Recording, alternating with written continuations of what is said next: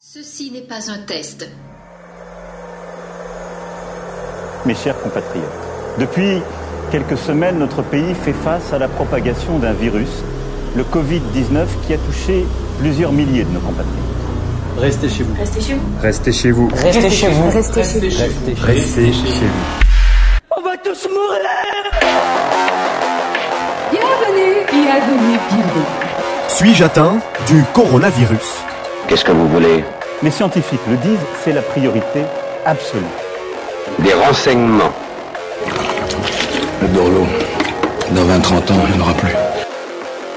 Le patriotisme est l'exact contraire du nationalisme. Ben voyons. Le nationalisme en est la trahison. Dans quel camp êtes-vous On a des gens qui ont peur parce que leur voisin est chinois. Vous le saurez en temps utile. Nous devons aujourd'hui éviter le repli nationaliste. Ce virus, il n'a pas de passeport. Je ne suis pas un numéro, je suis un homme libre. Rien ne pourra plus jamais aller bien. La France a peur. Nous sommes en guerre. Puisse le sort vous être favorable. Donc, euh, bonjour David Lépée. Bonjour. Et bonjour à tous. Euh, donc, nous accueillons aujourd'hui David Lépée. David Lépée, qui est un écrivain suisse, collaborateur à la revue Éléments et rédacteur en chef de la revue Crisis. Nous avons d'ailleurs déjà eu euh, le plaisir de l'accueillir à la section de Lyon.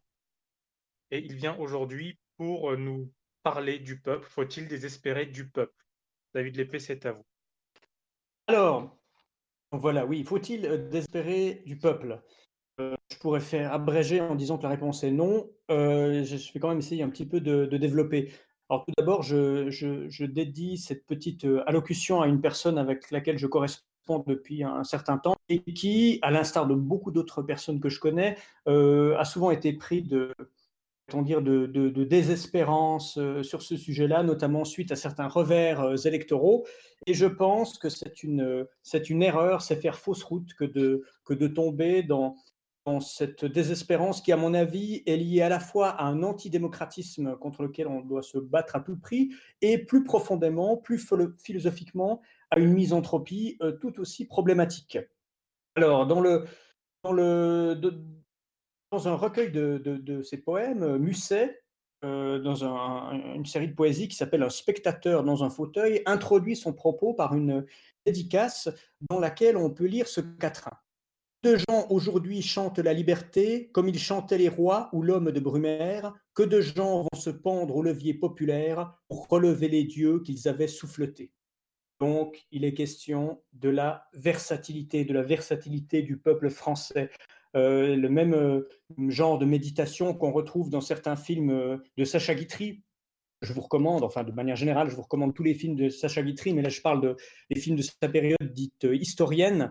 je ne sais plus exactement s'il s'agissait du Diable boiteux, donc le film qu'il avait fait sur la vie de Talleyrand, où il interprétait lui-même le, rôle principal ou si c'était dans si Versailles m'était compté ou si Paris m'était compté, mais il nous représente toujours une même scène, sans éternellement la même, qui représente un, peuple qui défile en, déclamant des slogans et en, ajoutant des graffitis sur les murs. Et à chaque fois, la même scène est répétée avec d'autres graffitis et d'autres slogans.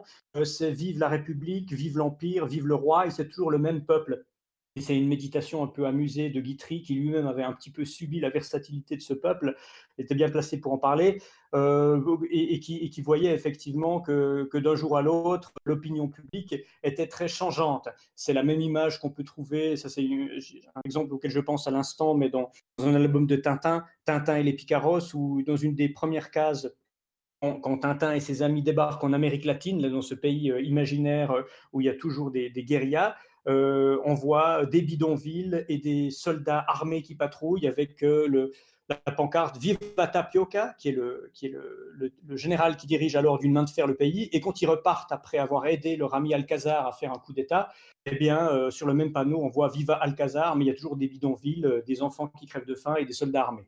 Euh, tout, est, toujours à l'avenant. Dans, dans, ce film de Sacha Guitry, ça c'était dans Si Versailles m'était compté, euh, donc qui, raconte l'histoire de Versailles depuis le, depuis le début, à travers plusieurs siècles. Un, on voit un moment la Pompadour dire au roi, donc à Louis XIV, le peuple est versatile et vous n'y pouvez rien. Quand on a cessé de lui plaire, il faut en faire son deuil. Et c'est exactement ça. C'est une donnée qui est parfois difficile à accepter, contre laquelle on peut se révolter, mais qui est ma l'âme des peuples. C'est pas propre à la France. Et je trouve qu'on a un peu tôt fait de moquer ou d'accuser la versatilité du ou parfois même de lui attribuer, lui attribuer une versatilité dont on n'est même pas sûr. Euh, pour reprendre une chose très actuelle, je pense à toute la polémique un peu absurde qu'il y a autour euh, ces derniers temps des applaudissements. Euh, alors moi, je vis en Suisse, mais c'est à peu près pareil. J'habite en face d'un hôpital. C'est même l'hôpital où, je suis né, c'est-à-dire si j'ai pas fait beaucoup de chemin dans la vie. Et, chaque soir, à 21h, tout le, monde, tout le monde sort sur les balcons, surtout dans ce quartier, pour applaudir les, infirmières, les, les aides-soignants, les médecins qui luttent contre le coronavirus. ce mouvement est parti d'un une bonne intention, je pense, et je pense que c'est toujours le cas, qui est de manifester une, solidarité envers cette, profession qui fait beaucoup pour nous aider en ce moment. Et évidemment, on voit beaucoup de gens, notamment dans le camp euh, patriotique, euh, nous dire que ces applaudissements sont des tartufferies hypocrites et nous dire, mais tous ces gens qui ont voté Macron, de quel droit applaudissent-ils aujourd'hui euh, les infirmières alors que Macron a tout fait pour déstabiliser socialement, économiquement, le système de santé et en faire un hôpital digne du tiers-monde? Euh, et on avait les mêmes remarques pour les Gilets jaunes en disant, mais tous, parmi tous ces Gilets jaunes, il y a sûrement des gens qui ont voté Macron, donc de quel droit est-ce qu'ils osent ouvrir leur gueule alors qu'ils auraient mieux fait de tourner euh, leur bulletin cette fois dans leur poche avant de voter? Je trouve ça particulièrement malhonnête et désagréable. Déjà d'une part parce qu'on n'est pas allé demander ni aux Gilets jaunes, ni aux gens sur leur balcon s'ils avaient voté Macron. Je ne suis pas sûr que ce soit si fréquent que ça, de telles contradictions.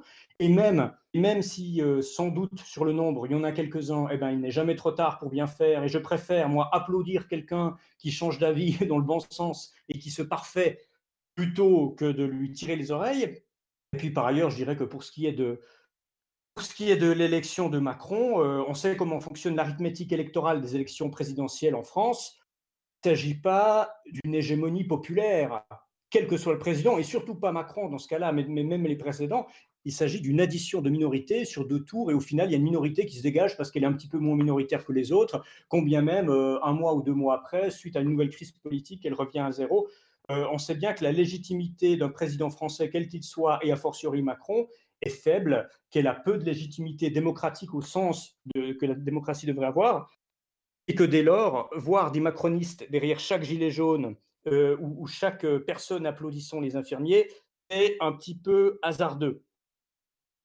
On devrait donc se réjouir que les gens comprennent, même s'ils comprennent trop tard, euh, plutôt que de les en blâmer. On retrouve cette même, euh, cette même mauvaise foi, je dis entre autres chez les patriotes, pas uniquement, mais dès qu'il dès qu'il y a des, des agressions euh, d'immigrés. Quand quelqu'un se plaint, euh, pour autant qu'ils sont encore vivants parce qu'il a été agressé par des immigrés, tout de suite, au lieu d'avoir une espèce de solidarité spontanée envers une victime à un agresseur, ce qui devrait être humainement l'attitude la plus bienveillante, euh, on soupçonne cette personne, surtout si c'est, euh, je ne sais pas, un, militant de gauche ou un militant des droits de l'homme ou du droit des immigrés, d'avoir, là aussi, d'avoir voté Macron ou d'avoir euh, favorisé une politique qui, elle-même a favorisé la subversion migratoire, ce qui est peut-être vrai dans ce cas-là. Mais au bout d'un moment, quel est, le but? Est-ce que, nous souhaitons récupérer du monde? Est-ce que nous souhaitons reconquérir une frange importante de l'opinion? Ou est-ce que euh, nous voulons toujours juger en fonction d'une volonté punitive, dans le but d'être toujours plus seul, toujours plus minoritaire, toujours plus haï et toujours haïssant Et là est tout le problème. On a encore eu récemment, il y a quelques mois, cette affaire Mila, du nom d'une jeune lycéenne, je crois, qui avait euh, avait écopé d'un certain nombre de, menaces assez graves suite à un coup de gueule sur Internet par rapport à l'islam. Et euh, je ne dis pas euh, qu'il faut lui accorder un blanc-seing ou qu'il faut aller forcément dans le sens de, ces provocations un peu simplistes. Euh, néanmoins, se mettre du côté presque implicitement des agresseurs sous prétexte que cette fille n'est pas des autres, c'est une, je sais pas, c'est une lesbienne aux cheveux violets, par exemple, c'est le genre de choses qu'on entend dans une, notamment à l'extrême droite me semble voué à l'échec, puisque non seulement on retrouve cette misanthropie et cette haine a priori de toute, toute fraction du peuple extérieur à la nôtre, donc de toute fraction majoritaire, mais en plus une volonté, une volonté punitive qui, euh, qui n'est pas du tout constructive. Alors, évidemment, on pourrait tout à fait avoir cette désespérance quand on voit qui sont les personnalités populaires. Euh, selon, euh, selon les instituts de sondage, chaque année, on nous dit que finalement, les personnages publics les plus appréciés en France sont tantôt euh, Yannick Noah, Omar Sy, Jamel Debbouze. On peut se demander évidemment quelle est la représentativité de tout ça. Il s'agit de sondage, hein, il ne s'agit pas d'élection. le philosophe Michael Schneider, dans son ouvrage Big Mother, le sondage est un anti-suffrage, comme le témoignage un anti-récit il est d'abord une arme du pouvoir. C'est tout à fait vrai, et je pense qu'on pourrait étendre ça au mode d'élection présidentielle. Alors, c'est un petit peu plus sérieux qu'un sondage fait par un institut de sondage ou une chaîne de télévision, mais pas beaucoup plus, parce qu'une addition des minorités dans une société atomisée ne donne pas forcément une légitimité majoritaire. Et là est tout le problème. On nous enseigne petit à petit, à force de déception et de blessures, une fausse haine du peuple qui est en fait, j'appellerais une haine de la de ce qu'on appelle aujourd'hui la société civile. L'historienne suisse euh, Joël Kunz, dans Le Temps, qui est donc un, quotidien de chez nous, du 13 juin 2012, écrivait J'ai appris à me méfier du peuple. À cause de cette ombre qui s'est installée entre nous, c'est-à-dire un désaccord entre elle et la majorité, c'est ça, je lui ai préféré la société civile. Elle est une scission du peuple survenue quand celui-ci a perdu la boussole. Et je précise que ce passage n'est même pas ironique. La société civile un terme qui n'est pas si récent, il est apparu à partir du XVIIIe siècle, notamment sous la plume de John Locke, et euh, désignait le terme comme étant la sphère de la propriété et des échanges. Donc on, touche tout de suite de plus en plus à la, sphère du marché. Hegel euh, surenchérissait, alors lui avec un regard beaucoup plus critique, en, utilisant le terme de bête sauvage. Euh, il avait pressenti que l'ultime société civile ne serait plus qu'un marché, c'est-à-dire une, une addition d'intérêts privés. Michel Kluskar, le philosophe marxiste, expliquait dans son livre qui s'appelait justement, justement La bête sauvage, en référence à, Hegel, disait Le libéralisme est une conquête qui s'achève triomphalement par l'hégémonie de la société civile.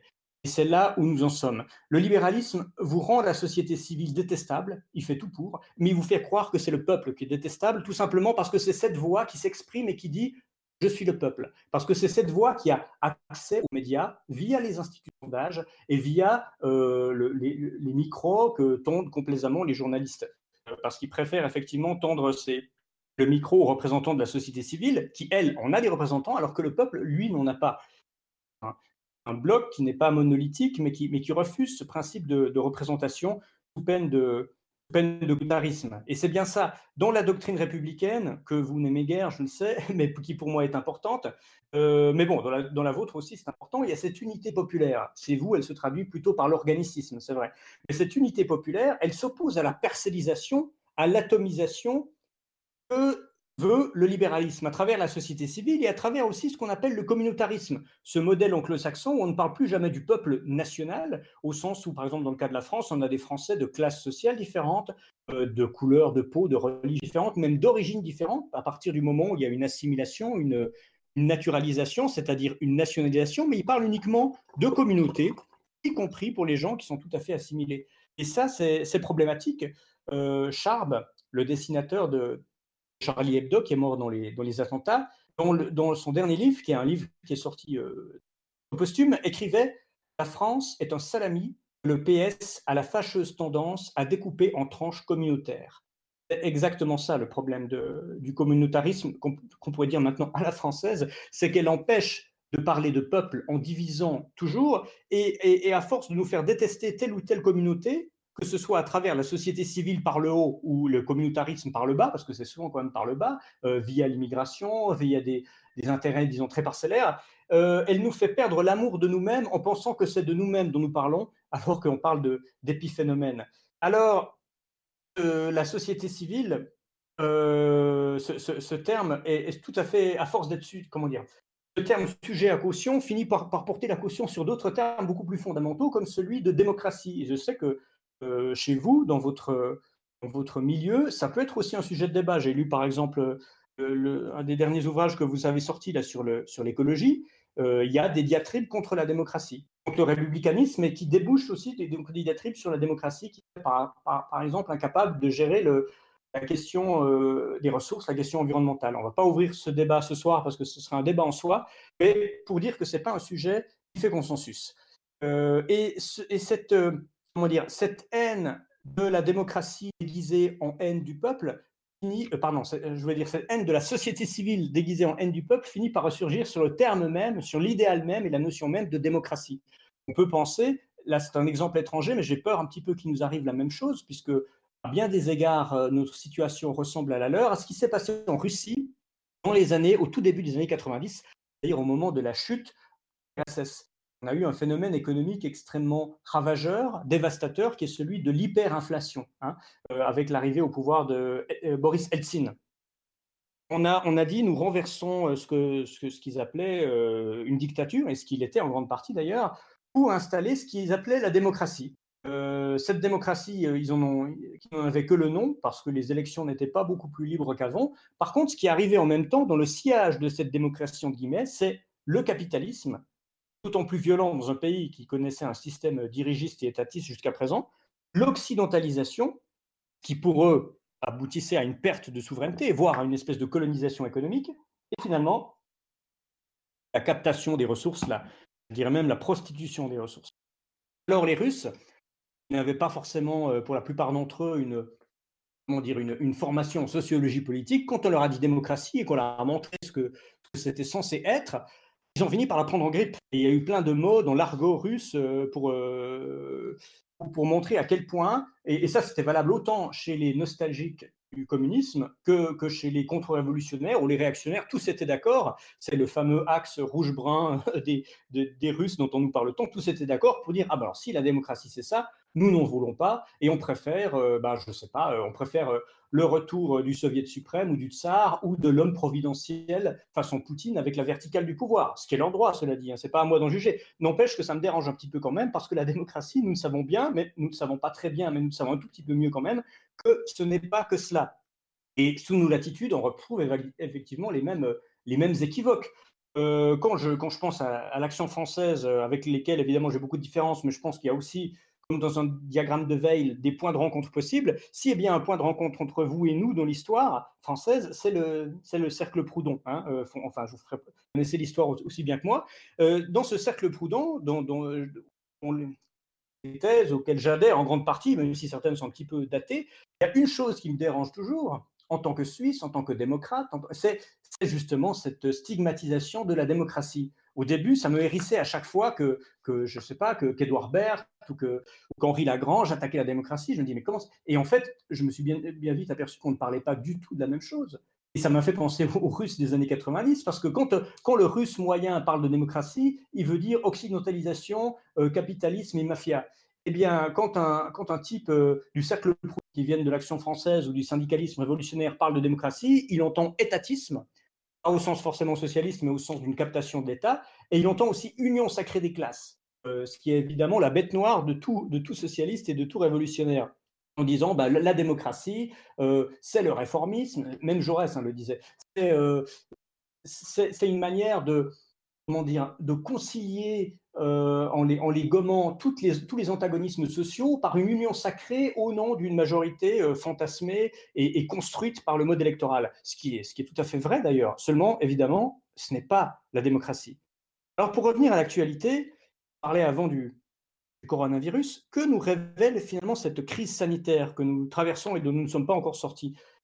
Eh bien, comme on était euh, un petit peu confinés chez nous et qu'on n'avait pas beaucoup d'autres d'autres sources que, ce qu'on pouvait avoir via les médias ou Internet, on s'est aperçu que les médias et les réseaux sociaux avaient un point commun, et je rajouterais les conversations de café, mais là, il n'y en avait pas beaucoup ces temps-là, c'est que dans toute conversation de ce type, il y a toujours un primat du problématique, négatif.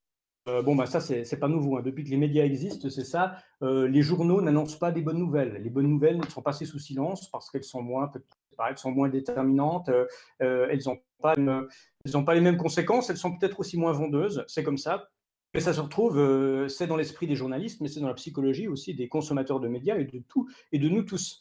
donc, quand on, quand on parle coronavirus dans les journaux, à la télé ou sur les réseaux sociaux, et j'allais dire ou, ou dans les cafés du commerce s'il était resté ouvert, on parle de la ruée des gens sur les supermarchés, euh, c'est-à-dire qui, se comportent comme des bêtes euh, de manière égoïste, euh, en, passant les uns devant les autres, les forts écrasent les faibles pour acheter du papier cul, enfin c'est comme des sauvages, ça fait vraiment pas honneur à l'espèce humaine. On parle de, basses spéculations, genre ceux à qui il reste quelques masques, qui vont les vendre sur eBay à des prix prohibitifs, donc qui font absolument pas preuve de solidarité, mais qui essayent de profiter à tout prix.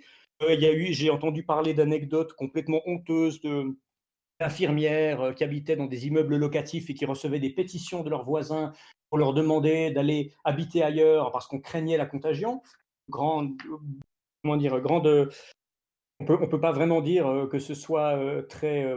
Je, que je cherche le mot, qu'il y a beaucoup de gratitude quoi, par rapport à ces gens qui ont quand même beaucoup fait pour nous aider. Alors, en gros, le, le maître mot de tous ces exemples-là, c'est l'égoïsme. On a l'impression de dire Ah, les crises révèlent l'égoïsme de l'être humain, l'égoïsme du français, c'est bien la preuve que dès qu'on retire le vernis de l'ordre, de, la civilisation et de la paix civile, c'est l'égoïsme qui ressort. Tout ça est vrai, bien sûr. Mais seulement, il n'y a pas que ça, il y a aussi ce dont ne parlaient pas les médias. Combien d'exemples de solidarité, mais ça, il a fallu les voir autour de soi parce que personne ne nous en a parlé.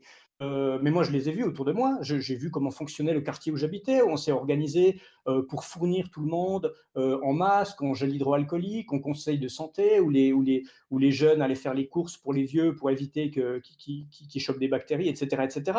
Des exemples d'entraide nombreux. J'ai des, beaucoup d'amis, ça c'est le système suisse, mais je sais pas, des jeunes gens, des jeunes hommes d'entre 20 et 25 ans qui sont allés se porter comme volontaires dans l'armée ou à la protection civile, qui sont deux organes de l'État, qui, ont été mobilisés euh, pour aider, euh, les, aides-soignants, euh, pour aider les soignants et puis pour faire tâches pour, j'allais dire pour l'effort de guerre, je ne veux pas parler macronien, mais disons pour l'effort national. Et tout ça, on n'en parle pas beaucoup, on considère que c'est normal, mais je pense que les la crise révèle à la fois la sauvagerie, mais révèle à la fois la bienveillance, la, la vertu, j'allais presque dire. Hegel disait que toute crise historique produit ses antidotes. Et c'est aussi le péril qui produit l'héroïsme.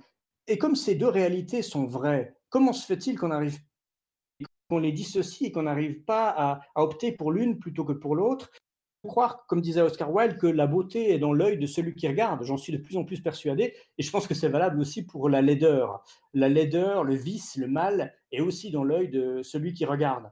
J'écoutais l'autre jour euh, Welbeck sur France Inter, il a fait une chronique assez intéressante qu'on a d'ailleurs relayée sur le site d'éléments, euh, et il évoquait ce qu'on appelle, parce que ça fait quelques semaines qu'on parle du monde d'après, pour autant qu'il y en ait un, le monde d'après le, le, coronavirus. Certains disent que c'est un retour à la normale, d'autres qu'au contraire c'est un monde régénéré où on a tiré tous les leçons, de la crise. Alors lui, évidemment, sans surprise, il n'y croit pas, Welbeck, et il disait Nous ne nous réveillerons pas après le confinement dans un nouveau monde, ce sera le même, en un peu pire. Alors, je dois dire qu'il argumente assez bien, son texte est bon, c'est assez convaincant, mais avant même de le lire, enfin, c'est Welbeck. On ne s'attendait pas, on s'attendait pas à ce qu'il nous dise que le monde d'après serait un monde de bisounours. Comment dire, le, message, le messager porte un message. Le message est tributaire du messager. Ça ne veut pas dire qu'il est incapable d'une analyse objective, mais ça veut dire qu'au bout d'un moment, et là, je pense qu'avec Welbeck, on a quand même un cas paradigmatique d'un type qui, depuis 40 ans, euh, nous sort une interprétation dépressive de tout ce qui se passe. Euh, on ne s'attendait pas, évidemment, à ce que nous disent euh, c'est un monde nouveau, la, route est large devant nous, l'Orient est, l'Orient est rouge, mais l'Orient est dégagé, et puis euh, allons-y, l'horizon est beau.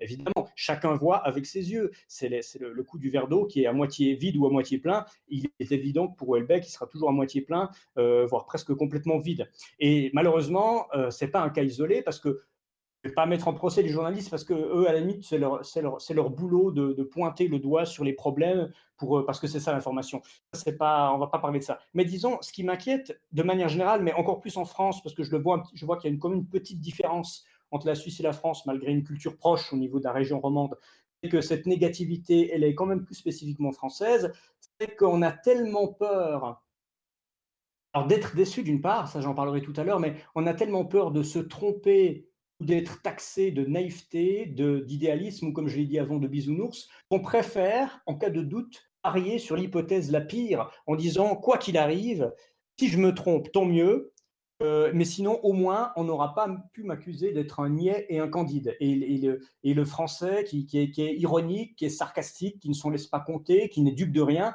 a peur n'a peur de rien sauf d'être qualifié de niais et de candidat. Donc on préfère nous annoncer l'apocalypse tous les quatre matins plutôt que de nous dire que demain sera bien, sera beau et, sera, et sera formidable. Saint Augustin, dans un de ses sermons, disait Les temps sont mauvais, les temps sont difficiles. Voilà ce que disent les gens. Vivons bien et les temps seront bons. C'est nous qui sommes les temps. Tels nous sommes, tels sont les temps. J'aime beaucoup cette phrase euh, parce que parce qu'elle parce qu'elle montre que ah oui, comme je l'ai dit, que le, que le message est tributaire du messager et que la réalité, comme nous la construisons, puisque je pense que nous la construisons en grande partie, euh, pourtant Saint Augustin c'était aussi l'homme de la prédestination, mais là visiblement il a mis ça en parenthèse, la réalité telle que nous la construisons est tributaire de que nous en avons. Euh, sans, virer dans le postmodernisme, auquel évidemment Saint Augustin n'appartient pas. Le postmodernisme, pour vous la faire courte, euh, c'est cette vision philosophique euh, selon laquelle il n'y a pas de fait, mais que des perceptions, des interprétations et donc des jugements. elle découle en grande partie de Nietzsche, hein, sa théorie de la morale des esclaves, de la morale du ressentiment. Il finit par nous dire que la réalité en soi n'est rien, mais elle est construite par une série d'affects positifs ou négatifs qui nous déterminent à sombrer dans le ressentiment ou au contraire à, à, dépasser la morale et être, et être des surhommes. Quoi. Euh, alors évidemment, les faits existent, on ne va pas tomber dans cet écueil. Euh, je ne veux pas vous faire la promotion de la pensée magique. Néanmoins, il y a un caractère de prophétie autoréalisatrice dans une attitude qu'on peut avoir collectivement et qui finit par, euh, et qui finit par créer des dynamiques positives ou négatives et qui s'auto-alimentent dans un cas comme dans l'autre. Hein. En fait, finalement, c'est le, le, proverbe aide-toi, le ciel t'aidera. Ça ne veut pas dire qu'on croit au miracle, ça veut dire qu'un petit effort peut permettre un petit peu de bousculer le destin dans le bon sens. Si vous ne le faites pas, si vous êtes dans une dynamique négative, vous finirez par universaliser vos névroses qui deviendront réelles. Tous les discours autour de la fin du monde euh, sont un petit peu comme ça. Je ne dis pas que l'axologue ont tort. Moi, je, suis plutôt de leur côté même d'ailleurs. Mais euh, c'est pas pas d'eux dont je parle. C'est pas des pas des prophètes de malheur. Ceux dont je parle, c'est ceux qui ont mine de se réjouir de ce malheur auquel souvent ils ne connaissent rien euh, et qui, à chaque mauvaise nouvelle, euh, se complaisent dans la déploration de cette mauvaise nouvelle en y voyant le signe avant-coureur de la fin. Et c'est souvent pas du tout sur un mode scientifique, comme pourrait le faire un écologiste sérieux, mais c'est plutôt sur un mode euh, moraliste et prophétique. on le voit beaucoup sur, sur, les réseaux sociaux. En général, on partage une mauvaise nouvelle et on ajoute un petit commentaire, ce type Ah, dis donc, ce monde mérite de crever. apocalypse vite, hein, comme certains disaient il y a quelques années, Le Pen vite, là c'est Apocalypse vite, ou bien Armageddon vite. Alors, la fameuse phrase, je ne sais pas d'où il vient, on y est. Force d'annoncer depuis trois siècles des mauvaises nouvelles, alors on nous cite du Evelas, du Guénon, du Nostradamus, il dit on y est, enfin on y est. Puis en général, on y est, c'est dans le, côté négatif. C'est ce que j'appelle l'esprit, jusqu'où va-t-on descendre? On essaie toujours de descendre un peu plus bas et on est content. Et, euh, on dit, eh ben, regardez, c'est la décadence. C'est, voilà, c'est un discours décadentiste. Euh, et la plupart du temps, c'est d'autant moins sérieux que les cas qui sont évoqués sont complètement anecdotiques. Euh, là aussi, pas dans le domaine de l'écologie, parce que ces cas-là ne sont pas anecdotiques, mais on nous montre, euh, je ne sais pas, une photo tirée de je ne sais quoi, en comparaison, euh, on nous montre un, viking ou un poilu de la guerre de 14 à côté d'un candidat transgenre de la télé-réalité, on dit, voilà, jusqu'où va-t-on descendre, comment en est-on arrivé là, voilà, apocalypse vite, le monde mérite de crever. Bon. tout ça n'est pas très sérieux. La question qu'on a envie de poser, quand quelqu'un nous dit ce monde mérite de crever, c'est et toi? Toi, est-ce que tu n'en fais pas partie? J'aime bien une phrase d'Eric Nolot, je pense que c'est la première fois que je cite et la dernière Eric Nolot dans une conférence, dans le bouquin qu'il avait écrit avec euh, Soral, il disait Quand tu deviens père, la défenestration cesse d'être une option. Ce qui signifie qu'au bout d'un moment, euh, la posture, euh, la posture décliniste et désespérée où tu menaces de te suicider à chaque mauvaise nouvelle qui, froisse un petit peu ton confort, c'est plus possible parce que tu as une responsabilité. Ça veut dire qu'il faut s'endurcir et faire le point dans sa poche. Et selon ce que je lis sur les réseaux sociaux, moi je participe pas à ces débats parce que c'est sans fin, mais la question, la seule question que j'aurais envie de poser à ces gens qui nous disent ah on mérite de crever, l'être humain est vil, c'est avez-vous des enfants? Et vous, je sais que vous êtes attaché par votre tradition politique à la filiation, à la transmission et donc au temps long que vous ayez des enfants ou non, que vous projetiez ou non d'en avoir, je sais que vous êtes sensible à cet argument-là, et on peut le retrouver dans, dans l'écologie et dans une forme d'écologisme qui, à force, devient un anti-humaniste. J'entends de plus en plus de gens, côté des, ben, ce qu'on pourrait appeler des néo-malthusiens, euh, nous dire, euh, je sais pas, Extinction Rébellion, tous ces gens-là, que sur lesquels je crache pas, hein, il y a, des, y a des, choses intéressantes aussi, mais disons, il y a une partie du discours qui m'embête, c'est toujours se dire la planète se porterait mieux sans l'humanité euh, à sa surface. Hein. C'est ce qui est un, jugement euh, absolument correct, c'est vrai. la planète Terre se porterait mieux sans nous et sans toutes les nuisances que nous lui faisons subir. Mais donc, quel but? Pour faire un jugement adéquat, il faut pouvoir recentrer sur soi. C'est difficile d'être juge et parti. C'est difficile de juger qu'est-ce qui serait bien pour la planète étant donné qu'on est parti. C'est-à-dire que pour nous, la planète, indépendamment de sa beauté objective, je dirais ontologique et métaphysique, elle est avant tout un biotope pour nous. Euh, donc, elle nous intéresse en tant qu'elle peut abriter la vie humaine. Euh, la, Lune aussi est sans doute très belle avec euh, sa vie minérale, ses mers mortes et ses beaux, ses beaux couchers de Mars. Mais, mais elle n'est pas un biotope pour nous, elle n'est pas un environnement favorable. Donc, il est normal, quand on juge la Terre, qu'il faut absolument défendre et protéger que pour, pouvons, comme pouvons abriter la vie, ça c'est clair, qu'on ait une vision anthropocentrée, de même qu'il est légitime que dans certains cas, on ait une vision ethnocentrée. Et, pour revenir à notre sujet, je dirais démocentrée ou populocentrée. C'est une question de survie et d'instinct de conservation. Désespérer du peuple, finalement, c'est désespérer de soi. Quand vous commencez à parler et à vous lamenter à la troisième personne du purée en disant les gens, les gens, les gens, les Français, c'est-à-dire toujours les autres, euh, c'est que vous ne vous intégrez pas dans cette communauté-là, qui pourtant est la communauté nationale. Or, désespérer du peuple, c'est désespérer de soi. Moi, c'est quelque chose que j'entends, mais presque tous les jours. Quelqu'un euh, a un problème dans son travail, dans ses relations sociales, la lamentation qui revient toujours, c'est Ah, les Suisses, ah ben c'est comme ça en Suisse, ah ben les Suisses. Quand j'entends ça, euh, j'ai envie de, dire que la détestation de soi est un petit peu devenue un sport national. Mais je ne le fais pas pour deux raisons. D'une part, c'est parce que les Français disent déjà pareil et qu'ils sont plus nombreux. Donc, euh, on peut, ne on peut pas lutter contre ça. Et d'autre part, si je le disais, je tomberais dans un paradoxe insoluble. Si je me mets à dire le problème de la Suisse, que notre sport national, c'est la détestation de soi. Je tiens moi-même un discours de détestation de soi. Donc, je, voilà, c'est le serpent qui se mord la queue. Je le déplore, mais je n'en fais pas un paradigme. Euh, j'ai parlé dans diverses conférences, notamment dans des conférences que j'ai données devant l'Action française, du problème d'autoracisme, c'est-à-dire euh, les gens qu'on incite à se haïr pour leur, euh, pour leur origine ethnique, notamment le blanc coupable d'être blanc. J'ai parlé de l'autosexisme, notamment de l'automisogynie, ces femmes qui haïssent leur féminité, mais aussi, aussi de ces hommes qu'on incite à, à, se, à se châtrer et à se haïr en tant qu'être viril. eh ben, je crois que ce qui, vient, ce qui vient boucler la boucle dans cette haine de soi, c'est la haine de soi comme peuple, donc le masochisme collectif euh, identitaire. Euh, et ça, c'est vraiment quelque chose de, curieux, mais qui est tout à fait, qui est tout à fait euh, conforme à cette modernité. Et pour en sortir, il faut sortir de cette vision faussée qui est une vision d'élite. Il y a beaucoup trop de prétentions chez, ceux qui haïssent ou font profession d'haïr le peuple, parce que souvent ils se mettent à l'écart de ça et disent que eux ont la bonne opinion et donc eux seraient légitimés à prendre des décisions politiques, alors que le peuple, sous-entendu les voies démocratiques, nous mènerait qu'à l'impasse. Par rapport à ça, il faut faire preuve d'un petit peu d'humilité. C'est ça qui fonde la démarche humaniste que j'essaye de défendre devant vous. On a souvent dit, notamment dans le cadre des luttes anticapitalistes, qu'il était important de ne pas mettre le profit avant les hommes. C'est vrai. Euh, nos vies avant leur profit, c'était même un slogan, euh, un slogan du NPA. J'irai un, peu plus loin et je pense que même si c'est peut-être moins scandaleux de prime abord, mais tout aussi il ne faut pas mettre non plus les idées avant les hommes. Euh, sans quoi l'idéologie peut nous enfermer et, quand notre idéal, qui est censé être mis au service du peuple, devient plus important, plus précieux et plus noble que le peuple pour lequel ces idées sont censées être faites, alors là, on a une contradiction insoluble vire, euh, vire à l'anti-humanisme. Et un, exemple de l'attitude anti-humaniste dans l'histoire, à mon avis, que ce soit un peu périphérique dans son analyse, mais c'est à mon avis l'exemple du fascisme. Le grand problème du fascisme, qui fait partie de la grande famille des nationalismes, que je ne renvoie pas tous dos à dos, à mon avis, le grand problème du fascisme, c'est qu'il a toujours fait passer l'idéologie avant la patrie, alors qu'il il prétendait être un, nationalisme. Euh, l'historien euh, Zev Sternel, euh, très contestable et très contesté et contre lequel j'ai beaucoup écrit.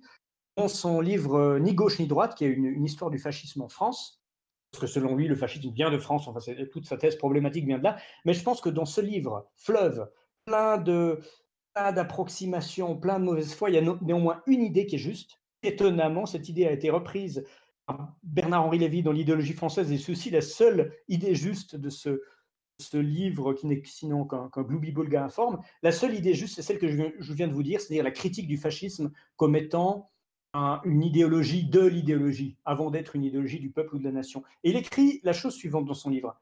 Il s'avère que le fascisme constitue un mouvement au sein duquel l'idéologie joue un rôle primordial, mouvement pour lequel le pays n'est digne d'être défendu dans la mesure où la patrie incarne dans un régime qui lui convient.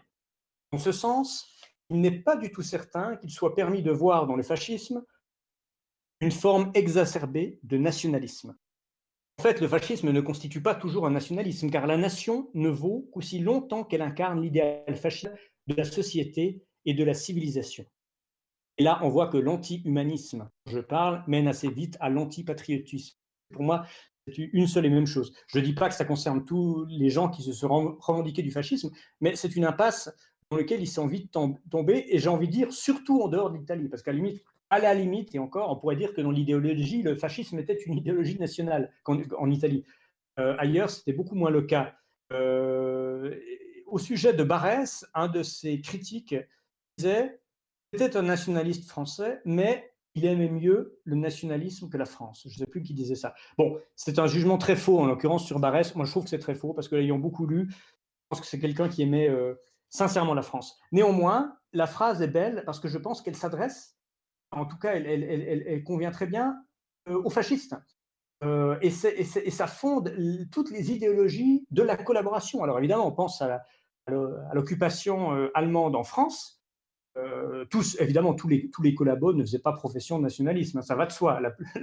Mais, il y en avait certains qui avaient beaucoup de peine à jongler avec ça en croyant que, que être patriote français, c'était collaborer avec une idéologie étrangère qui convenait mieux ce qu'ils avaient sur place.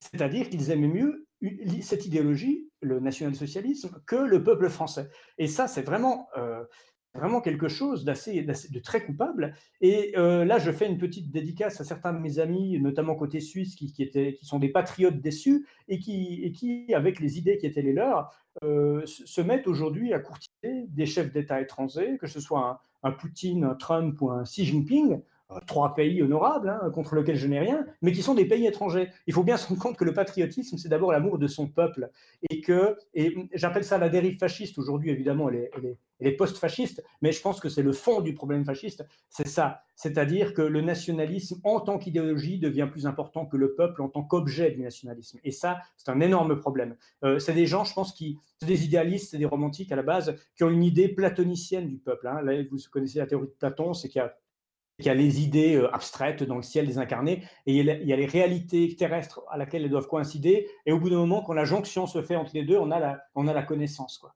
Euh, la connaissance se formerait comme ça, par la jonction entre, entre l'idée et la chose. Euh, c'est c'est risqué quand on parle du peuple, parce que c'est le peuple des grands discours, le peuple des grandes abstractions, celui qu'on entendait notamment chez les orateurs de la Révolution française, euh, de, qui parlaient du peuple avec une majuscule, en, l'idéalisant, euh, en se référant à des, euh, représentations euh, romaines, euh, poétiques, mais qui ne voulaient absolument pas se, salir les mains parmi les, parmi sans-culottes. Je pense que le, la misanthropie dont je parle vient de ça. Je la condamne, mais je, je peux la comprendre, parce qu'elle est le, elle est le fait d'une sensibilité exacerbée. Les misanthropes sont des idéalistes déçus. C'est un petit peu comme les misogynes. Les misogynes sont des, amoureux blessés souvent, c'est-à-dire des gens qui aimaient trop les femmes et qui, à force de trop les aimer ou d'en avoir trop souffert ou de n'avoir pas reçu en retour ce qu'ils en espéraient, se sont mis à les, détester. Hein le, fameux, le fameux slogan qu'on peut voir, euh, très caricatural, mais sur, jadis euh, sur des tatouages de marins, hein, je ne pas, les putes sauf maman, euh, version politique, ce seraient tous des cons sauf moi. Donc, donc à bas la démocratie à bas, le peuple. Alors, je, respecte la peine qu'il peut avoir d'un côté comme de l'autre, du côté de l'amoureux déçu qui devient misogyne, ou du côté euh, du révolutionnaire ou du contre-révolutionnaire qui, déçu par le peuple, devient misanthrope, antidémocrate, décliniste, pessimiste, etc. Le chagrin, la blessure sont honorables, il vaut mieux des, des êtres cibles que des cyniques. Néanmoins, euh, cette cette peine euh, crée une dérive. Euh, cette peine les emmène sur un mauvais chemin. Euh, je pense que c'est plutôt en train de changer, malheureusement peut-être, mais c'est plutôt un marqueur de gauche en général, en tout cas depuis la fin du XXe et le début du XXIe siècle. je ne vous refais pas l'historique, mais on sait que, que la gauche a trahi les classes populaires qui étaient son soutien historique au moment où elle a été déçue par ces classes populaires qui se sont avérées trop chauvines, euh, trop machistes, trop réac, etc., etc. le prolo, euh, le beauf, le beauf qui va au, salon de l'auto et qui finit par voter Le Pen, et, euh, elle a essayé de faire passer ça en prenant le prolétariat de substitution, qui est avant tout, bah, évidemment, le, les immigrés, mais aussi les communautés dont on parlait avant, les jeunes, les femmes, la communauté LGBT, etc.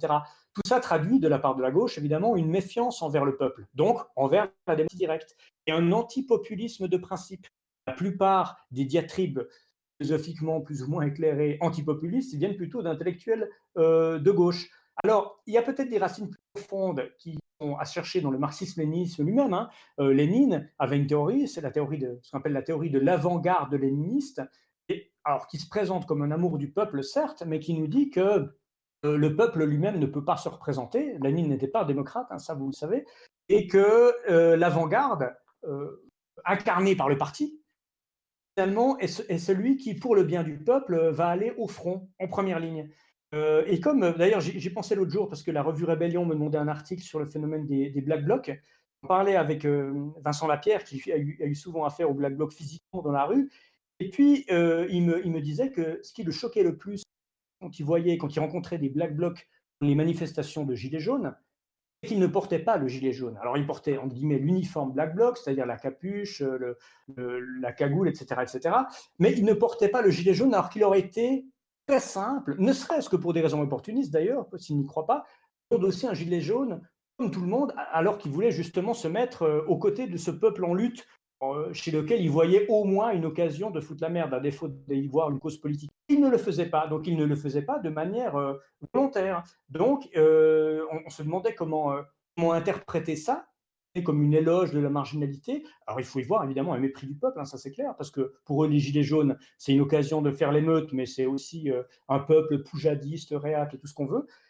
Je pense que vraiment, ils se voyaient peut-être avoir lu Lénine, parce qu'ils n'ont pas lu grand-chose, comme une avant-garde, en disant oui, on va se battre pour ce peuple, mais nous n'en sommes pas, nous sommes l'avant-garde, nous sommes, euh, mieux formés, euh, nous sommes formés euh, à telle ou telle idéologie, donc nous ne portons pas le gilet jaune. Peut-être que peut-être qu'il y a un petit peu de ça dans la gauche, même si je pense que le problème bobo, le problème de la gauche moderne, c'est un problème, voilà, c'est un mépris de classe pour le peuple réel qui se traduit par une recherche de, de, de, se poser non seulement en avant-garde, mais en rébellion à tout prix à notre communauté.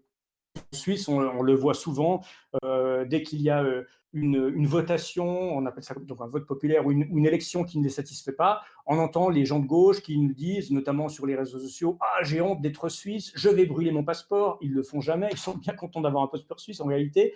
Et puis toujours cette phrase au sujet de telle ou telle euh, partie de la population, il faudrait leur retirer le droit de vote. De temps en temps, c'est les jeunes, les jeunes votent mal. De temps en temps, c'est les vieux. Dans le cas du Brexit, on disait Ah, les vieux ont voté pour le Brexit. Euh, c'est des incultes, ils sont, ils sont, euh, ils sont séniles. Euh, en Suisse, des fois, c'est les, cantons ruraux. les cantons ruraux sont plutôt conservateurs. Alors, on trouve des gens, notamment dans le Parti socialiste, pas des cadres importants, mais des militants de base qui vont nous dire sur les réseaux sociaux Ah, il faudrait retirer le droit de vote aux cantons ruraux, ces gens votent mal. Donc, en gros, c'est la démocratie à géométrie variable. Quand on gagne, on fait des grands éloges de la démocratie. Quand on perd, euh, eh bien, on nous dit que c'est la dictature de la majorité. ce sont des caprices d'enfants gâtés. Hein. Le grand problème, c'est que ces gens-là mettent leurs idées, donc leurs convictions, qui sont respectables, mais qui ne sont que des convictions individuelles, euh, contre les principes. La démocratie directe, elle est un principe fondamental, constitutionnel. Ils font passer le particulier avant le général. Et c'est là où vraiment complètement désaccord avec eux, parce qu'ils oublient une chose, c'est qu'en démocratie, a fortiori en démocratie directe, le peuple n'a ni tort ni raison, on s'en fout, ça, n'entre pas en ligne de, compte parce qu'il n'y a pas de raison transcendante.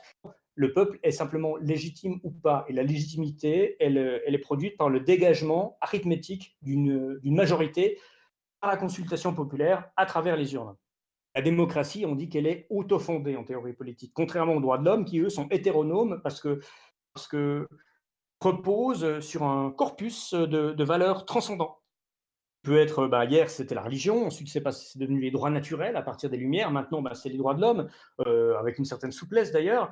Euh, et le problème, c'est que quand les libéraux nous parlent de démocratie, parce qu'il y a vraiment une définition libérale de la démocratie, ça ne veut pas dire le primat de la majorité au cours d'une consultation populaire, ce qui est le sens classique, je dirais athénien de la démocratie. Non, ça veut dire ce qui est conforme aux valeurs démocratiques, c'est-à-dire les valeurs libérales, c'est-à-dire les droits de l'homme, c'est-à-dire finalement derrière les droits de l'homme, derrière ce paravent des droits de l'homme, les valeurs de la mondialisation, du capitalisme et des idées progressistes. Donc c'est une mystique, une transcendance. Euh, Alain Benoît disait la règle de la majorité n'est pas destinée à dire le vrai, elle n'est qu'un moyen de décider entre les possibles exactement ça. Il y a une neutralité axiologique à la démocratie directe.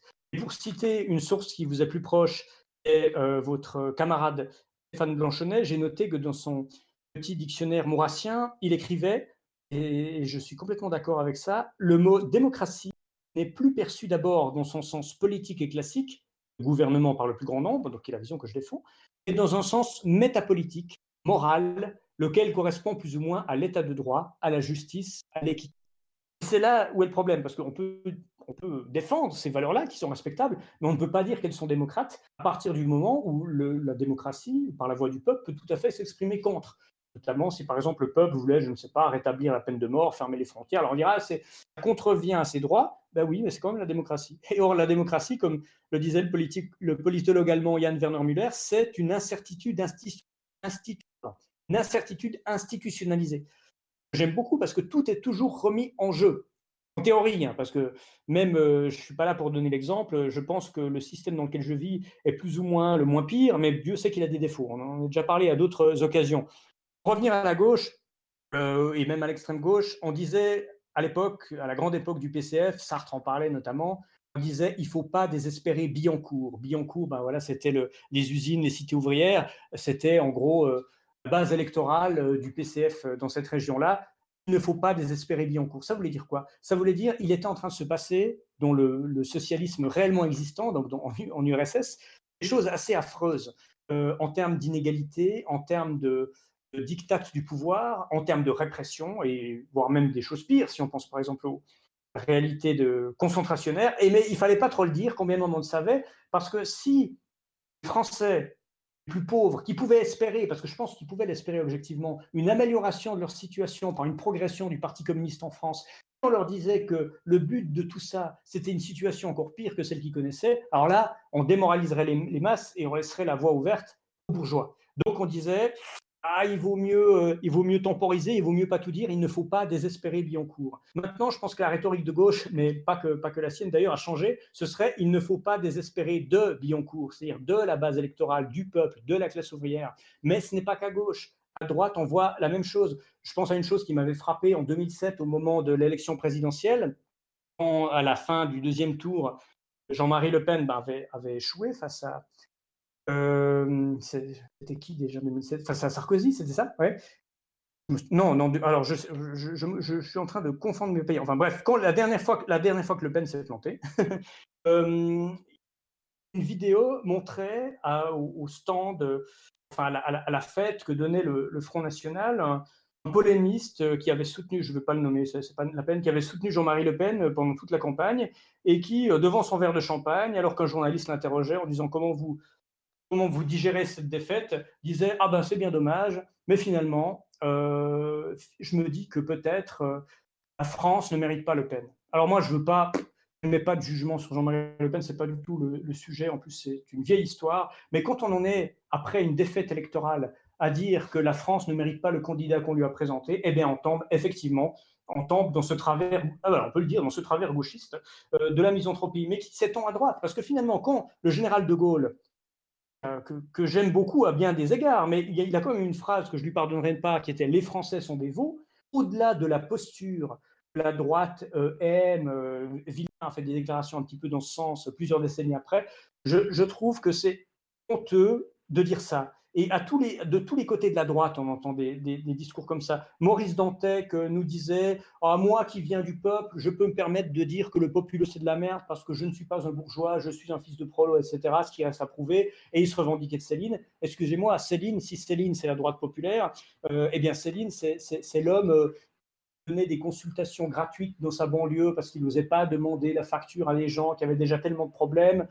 Euh, euh, derrière cette misanthropie, il y avait un, un, humanisme un peu farouche et pudique Euh, mais évidemment, dès qu'on nous dit, eh ben, regardez, il est antisémite et il aime les animaux, donc il est misanthrope, c'est un peu plus compliqué que ça. Je pense que, je pense que Céline était à, bien des égards un homme de droite, mais je pense que ce n'était pas, il n'était pas le misanthrope qu'on l'a représenté et dont se réclament certains.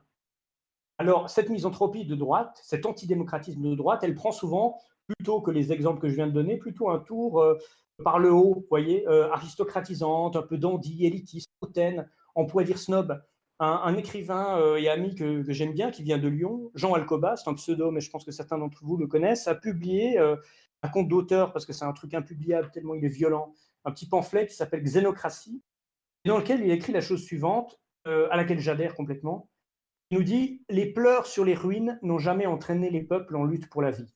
Quant à ricaner sur les décombres supposés de la civilisation européenne, quant à y prendre la pose du brahmine contemplant la vanité de toute chose, comme Michel Onfray s'y complaît ces derniers temps, là on pourrait ajouter que bah, ces derniers temps il ne s'y complaît plus, et tant mieux, cette attitude relève du plus méprisable dandisme. On se prendrait à souhaiter que des islamistes viennent interrompre la méditation de l'esthète en lui éclatant son verre de cognac sur la tête. Combien de dandys nationalistes regardent-ils avec mépris le petit peuple s'agiter dans ses passions? Pas plus de quelques dizaines sans doute, mais qui, faisant des selfies de leurs analyses, donnent toutefois le mauvais exemple sur Internet. Au mieux inutile, au pire nuisibles.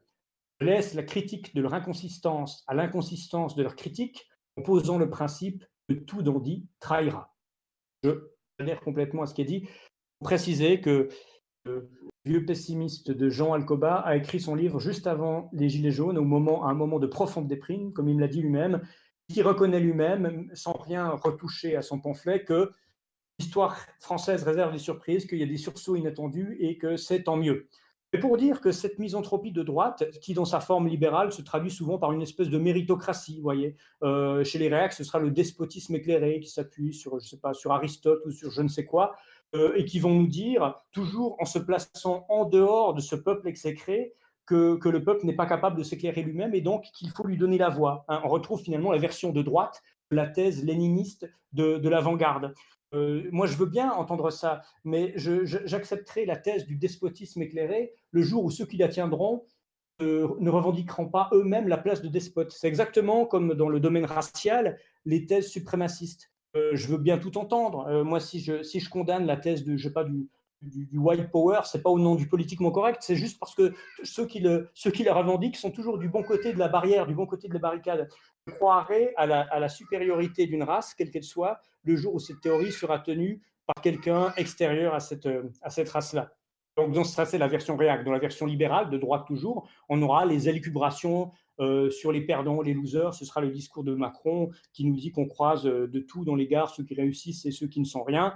Euh, bon, quand on est un petit peu dans le domaine euh, de, la libre entreprise, c'est mon cas, on se rend compte qu'il faut être honnête, on peut toujours essayer de, se faire valoir auprès de ses amis fonctionnaires ou de ceux en, faisant croire qu'on s'est formé tout seul, qu'on est un self-made man à l'américaine. Hein, c'est ça la mythologie américaine, c'est le type qui commence un truc dans le garage de ses parents et qui finit à la tête d'un empire multinational. Non, en réalité, je mets au défi les entrepreneurs que je connais, petits ou gros, euh, de prétendre qu'ils n'ont pu compter que sur leur propre force. En réalité, notre relative réussite, le fait qu'on puisse s'en sortir malgré, malgré les crises que nous traversons, est dû en grande partie au facteur chance, à des opportunités, à des réseaux, à des rencontres. Ça compte beaucoup. Il faut être un petit peu humble et, le reconnaître. Et ça, je le dis sur le plan économique, sur le plan de la réussite économique, des classes sociales. Mais nous devrions, et là, ça s'adresse plus euh, à vous, je pense, avoir cette même humilité sur le plan que je dirais socioculturel on a, vite fait de dire, euh, nous désespérons du peuple, parce qu'on est confronté à des imbéciles qui disent n'importe quoi. Alors, d'une part, il faut relativiser ce fait, c'est pas, ils sont pas si bêtes que ça, et c'est pas si n'importe quoi que ça, mais même quand, effectivement, objectivement, ce sont des imbéciles dit par des imbéciles, euh, il faut voir que les qualités qui sont les vôtres et qui peut-être ne sont pas les leurs sont dues à des privilèges. Alors, je ne suis pas en train de vous donner un discours euh, gauchiste du type checker vos privilèges, pas du tout. néanmoins, vous êtes ici ce soir euh, plutôt qu'à faire du karting, euh, c'est peut-être aussi parce que, à travers l'association qui est la vôtre, mais peut-être aussi à travers vos parents, à travers les, écoles que vous avez fréquentées ou je ne sais quoi, euh, vous avez été amené à, développer un esprit critique, à lire des livres, hein, ça c'est très important, et que finalement ça vous a rendu un petit peu malin. Ça vous, ontologiquement, ça vous ça vous donne pas plus de valeur qu'aux autres, mais ça peut vous donner un peu plus de compréhension euh, sur certains accidents de parcours qui sont le fait de gens que vous voyez autour de vous. Euh, le problème de l'horizontalité des modernes, qui est encore accentué par Internet et les réseaux sociaux, c'est qu'on tend à manquer de distance quand on juge tout ça, euh, parce qu'il y, a beaucoup de critères qui viennent en jeu. Ben, il y a le positionnement social dont je viens de parler, il y a le niveau d'instruction, très important, il y a aussi l'âge. Euh, on ne peut pas attendre la même lucidité d'un adolescent qu'une personne d'âge mûr.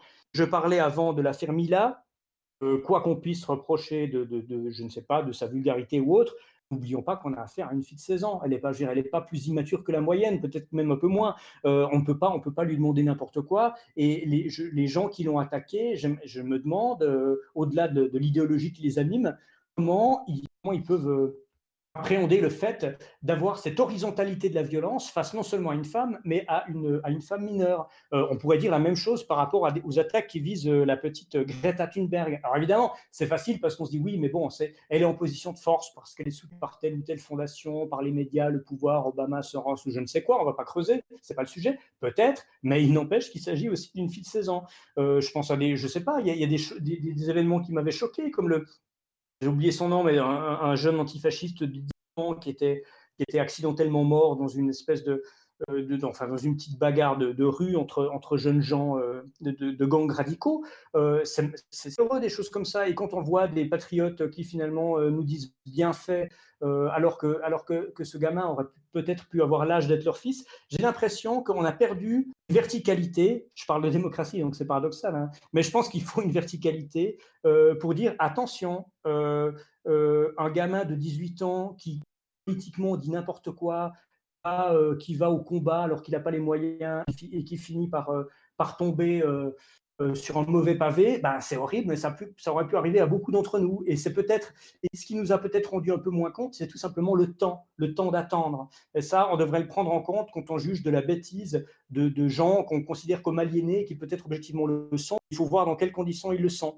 Donc voilà, évidemment, dans un monde où on, demande aux gens, notamment aux jeunes, de penser avant d'avoir appris, d'écrire avant d'avoir lu, il faut, bah, rappelons-nous de ce que nous étions avant et imaginons ce que nous aurions pu être si nous n'avions pas été aussi favorisés euh, par, le, par, le, par le sort, par le, par le hasard aussi. C'est ça ce que j'entendais par l'humilité, la compréhension. Il faut aussi aimer les gens dans leur faiblesse.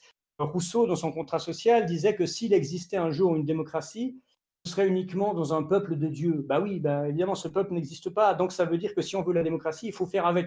Parce que n'oublions pas que cracher sur le peuple, c'est toujours cracher sur la nation. Ce qui, pour un patriote, me paraît euh, paraît infaisable. Les deux sont consubstantiellement liés. Double souveraineté. La souveraineté nationale et la souveraineté populaire, c'est-à-dire le patriotisme d'un côté, la démocratie de l'autre. C'est ça que nous appelons le national-populisme et c'est ça que nous voulons défendre. Les patriotes aiment leur peuple. C'est une tautologie de, dire ça, puisque c'est même la définition même du patriotisme. Parce que sans amour pour le peuple, pourquoi voulez-vous vous battre? Quel est le sens? Quelle est la raison de votre combat? Démobilisé. Si vous tombez dans le pessimisme, dans le nihilisme et dans la misanthropie, votre combat n'a plus de sens et vous êtes réduit à être une espèce de moulin à parole, un discours dépressif, mais qui n'a pas de finalité en soi, puisque de toute façon, vous n'espérez plus rien. Euh, euh, comme vous le savez, moi je suis très peu maurassien, contrairement à vous, mais s'il y a bien une phrase de Maurras que je me répète presque chaque jour, chaque jour et qui me semble frapper du coin du bon sens, vous, vous l'avez sans doute deviné avant que je la dise, c'est la suivante. Tout désespoir en politique est une sottise absolue. J'en suis persuadé, il l'avait compris, même dans les. Et, Dieu sait qu'il a connu des situations de crise, lui aussi, vu la génération à laquelle il appartient. Euh, dans ces moments-là, vraiment, euh, il faut vraiment maintenir le cap. Schneider, le philosophe dont je parlais, Philippe Schneider, disait La critique la plus amère doit se défaire de l'idée qu'en disant que les choses vont mal, on contribue à faire le bien revient à la célèbre phrase d'Antonio Gramsci, il faut allier le pessimisme de la raison et l'optimisme de la volonté. Et ça, c'est une tension difficile. Hein. Euh, je vais d'ailleurs finir là-dessus. C'est la construction de, une vision du monde avec un sens tragique. Le sens tragique. Euh, alors évidemment, c'est pas du, n'est pas du, de l'optimisme bisounours, mais c'est pas non plus, encore moins, du nihilisme, ce n'est pas du déclinisme, ce n'est pas du pessimisme, ce n'est pas de la misanthropie, et dans une expression politique, ce n'est pas de l'antidémocratie. Euh, un, sagesse orientale. Euh, évidemment, quand on dit c'est comme les, les, proverbes chinois, on peut les inventer au fur et à mesure qu'ils l'ont dit, mais celui-là, je l'ai vraiment entendu quelque part, je ne sais plus où.